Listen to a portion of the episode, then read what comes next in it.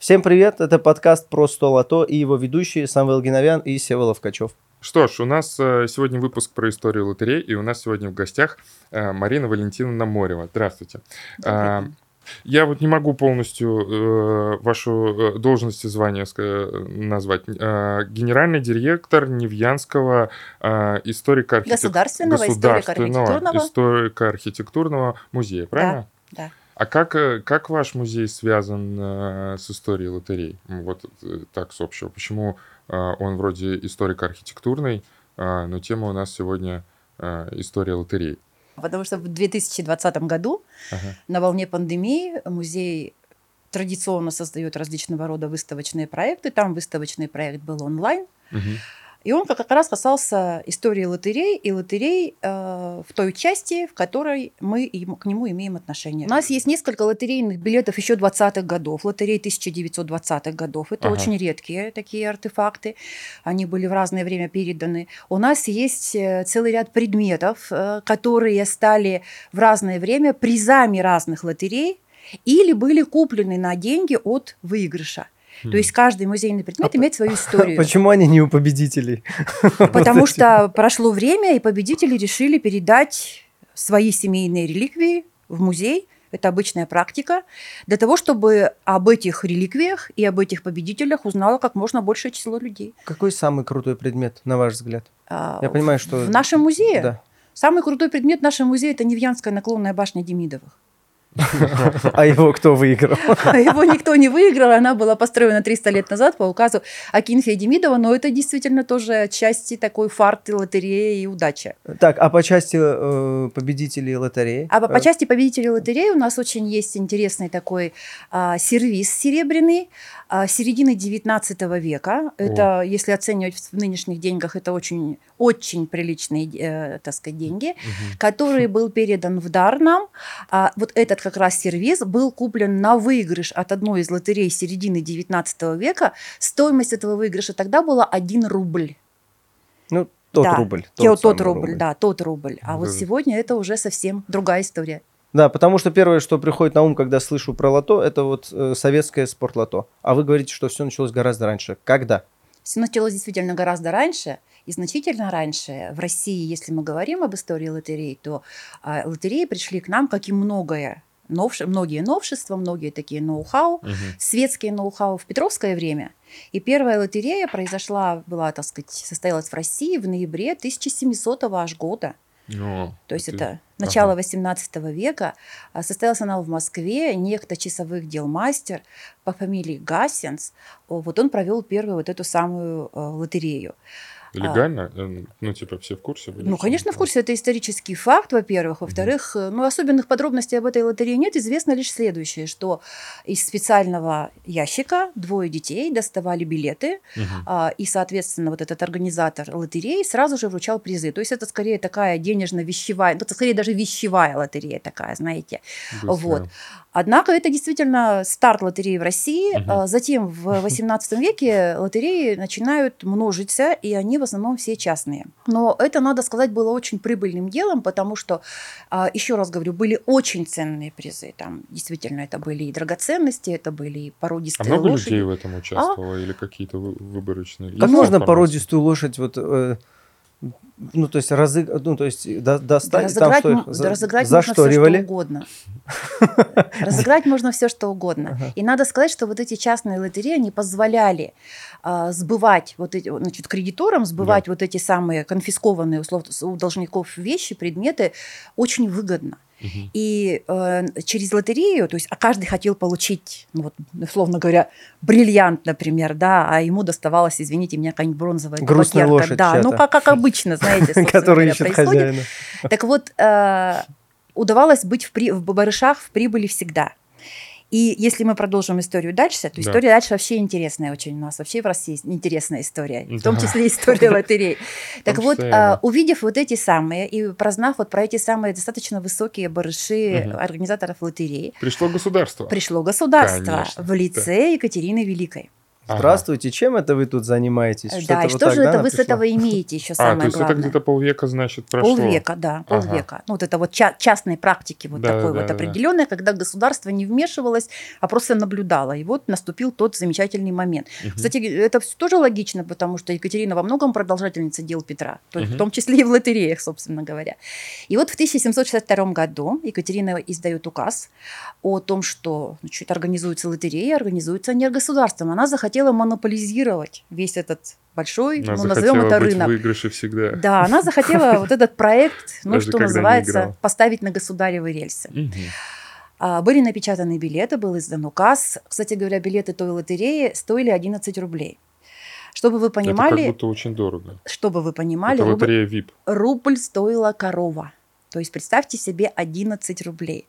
Это очень серьезные деньги. 11 коров Это человек можно 5 было. играло, да, в начале? А, а, ну, наверное, не 5, но сразу же указом Екатерины а, широкие народные массы от лотереи были отлучены. А, это было типа осознанное решение. Да, да, да, да. То есть это было для А. элиты. А иностранцы могли покупать? Иностранцы не могли. Это была чисто государственная лотерея. Однако в первой же вот этой самой лотерее 1762 года государство проиграло. Проиграло на 45 тысяч рублей. А как оно могло проиграть? А, А это, вот- извините, пожалуйста, 45 тысяч коров. Ну, как минимум, если в коровах считать, то, конечно. Ну, это гигантские деньги. Новые знания использую. Да, это Как гигантские деньги, да, действительно. А как государство проиграло? э, Оно Ну, ж- я пыталась найти ответ на этот вопрос. Историки говорят, ну, вот разные самые, так сказать, это самое. Там фраза только вот такая строится примерно, что, ну, видимо, устроители лотереи не, силь- не сильны были, так сказать, в арифметике, собственно говоря, и просто-напросто банально просчитались, и оказалось, что они выплатить должны больше, чем они собрали денег. Вот такая Блин. математика. Вот такая математика, да. Отдельно у нас будет выпуск э, про математику, там подробнее все это разберем. Э, проспойлерю так, чтобы вы точно нажали. Там, наверное, какой-нибудь бином Ньютона будет. Но это так, это горяченькое, даже не хочу трогать. Э, хорошо, я понял. Э, а же вот такой вопрос. Все-таки 2023 год. Женщинам можно было участвовать в лотерее? Кому можно было? Это было только экономическое ограничение в 11 рублей?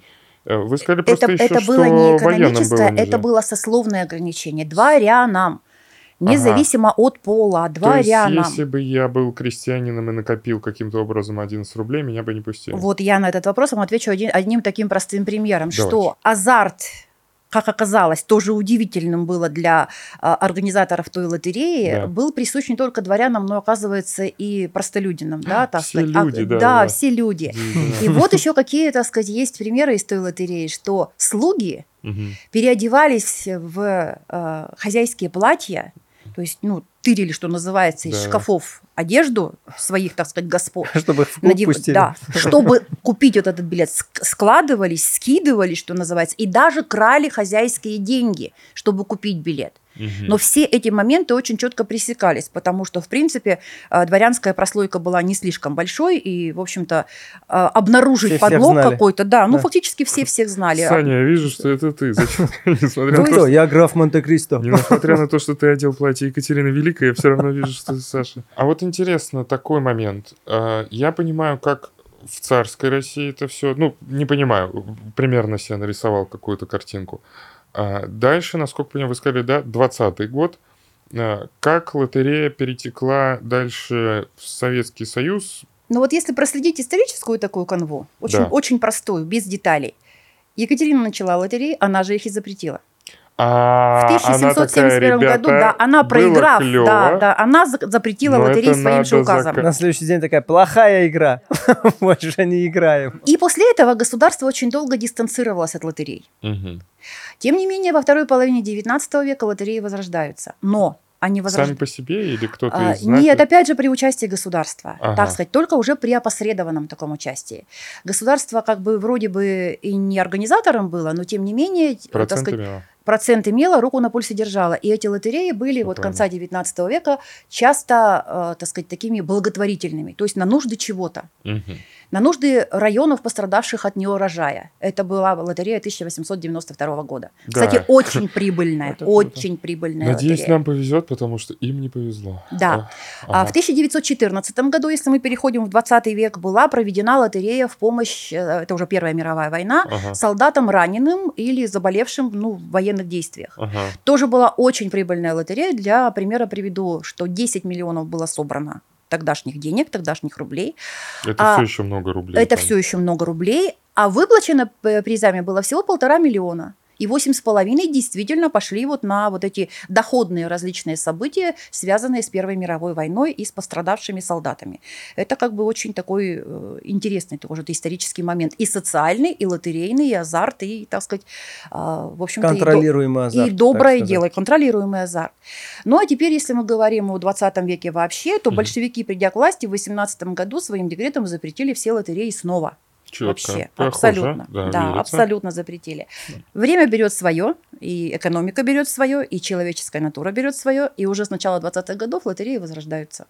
И возрождаются так активно, как, в общем-то, не было до этого времени. Все Ага. 20-е, все 30-е годы лотереи идут вообще валом буквально. Они самые разные. Это и книжные лотереи. Это лотереи, так скажем, а, автодора на строительство дорог. Это Ага. ло- лотереи деткомиссии. Такая комиссия была очень интересная в начале 20-х годов. Деткомиссия? Деткомиссия. Деткомиссия. дет, Так, да. так, так, А, так. Ну, после гражданской войны беспризорность, э, так сказать, огромная проблема. И была создана комиссия по тому, чтобы улучшить жизнь детей. Мгм. Деткомиссия. А, вот. И вот эта деткомиссия в 25 году провела первую лотерею, а потом в период с 1926 по 1932 еще шесть лотерей вп- вполне успешных и с точки зрения экономики, и с точки зрения помощи действительно беспризорным. Но самой успешной лотереей довоенной была лотерея ОСА «Авиахима». А, Напомню вам, что это организация, которая помогала и занималась решением вопросов обороны, авиационной и химической промышленности. Мгм.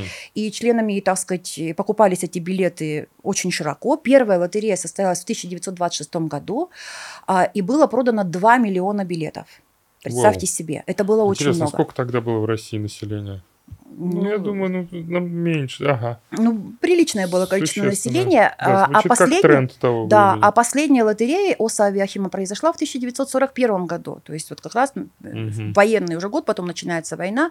И было продано 75 миллионов билетов. Вот представьте себе, какой успех за вот эти 15 тиражей. Как проходил механизм вообще меня интересует? Вот 75 билетов, э, миллионов куплено в массы. Проходили Как- тиражи, когда публика- розыгрыш, кто пуб- потом да. в газетах узнавали, газетах, ты и выиграл. радио никуда не делось, и газеты Мгм. никуда не делись. Источники информации те хорошо А известны. прямые эфиры были по радио? А, Прямые- знаете? прямых эфиров не было. Э, Сообщались результаты тиражей. Ага, Даты, сразу. результаты. А вот так, чтобы голосом час достали то и так. то- Нет, этого не было. А само спортлото, оно Как называли было при в- Екатерине, когда выпадало 55 боксерские перчаточки? Они такие, блин, ну бокса еще нет. А они тогда дешевле уже стоили, да? Ну, тогда это были уже советские деньги, это был, был Ну уже совсем другой курс. Да, там уже совсем другой курс. Но самое это главное, что, опять же, лотереи ведь они никуда не дели свою социальную сущность. А в 1969 году в Советском Союзе было принято решение, что Союз будет претендовать на проведение Олимпийских игр. Вы же знаете, Мгм. вот эти олимпийские заявки и так Да-да-да. далее, и так далее. Процесс ведь он не быстрый. Вот. Это Ну, еще и большущие затраты. Да, это огромные затраты. А поскольку тогда советский спорт находился на государственном финансировании, встал вопрос о том, как бы вот эту государственную нагрузку ну, несколько облегчить и привлечь дополнительные средства. Ага. И вот разработана была вот эта самая лотерея, спортлото. Нам нужны игроки. Нам нужны игроки. Первый тираж состоялся, вот спортлото, он состоялся 20 октября 1970 года, то есть за 10 лет до потом уже состоявшейся Олимпиады. Октябрь А, 70-го Я думал, года. они приурочили. Это за 10 лет. Они собирали деньги на нее. Если, мы, если мы в мишку 80-м скинулись бы ее провели, где вы деньги взяли на проведение? А уже объекты были построены в дальнейшем. То есть вот э, состоялся этот самый тираж в октябре 70-го года в Мгм. Москве, а, в Центральном доме журналистов. Ну и, так сказать, школьница Маша Абухова достала шесть заветных шариков из большого лототрона. И вот пошел вот этот самый тираж. То есть вручную доставались эти самые шарики. Мгм. Есть имя первой победительницы первого тиража, звали ее Лидия Морозова. Была она московским э, инженером, как опять же я нашла в целом. Московский инженер. Московский инженер, скром... там прямо написано было «Скромная москвичка Лидия Морозова выиграла на 5000 рублей». Ну, это стоимость мос- Офигеть, автомобиля «Москвич». Все Да. еще дофига рублей. Пять тысяч Вот. рублей. 5 тысяч рублей тогдашних, хороших, советских, полноценных, так сказать, очень Устойчивых, так устойчивых, сказать. да, так сказать, рублей. Вот.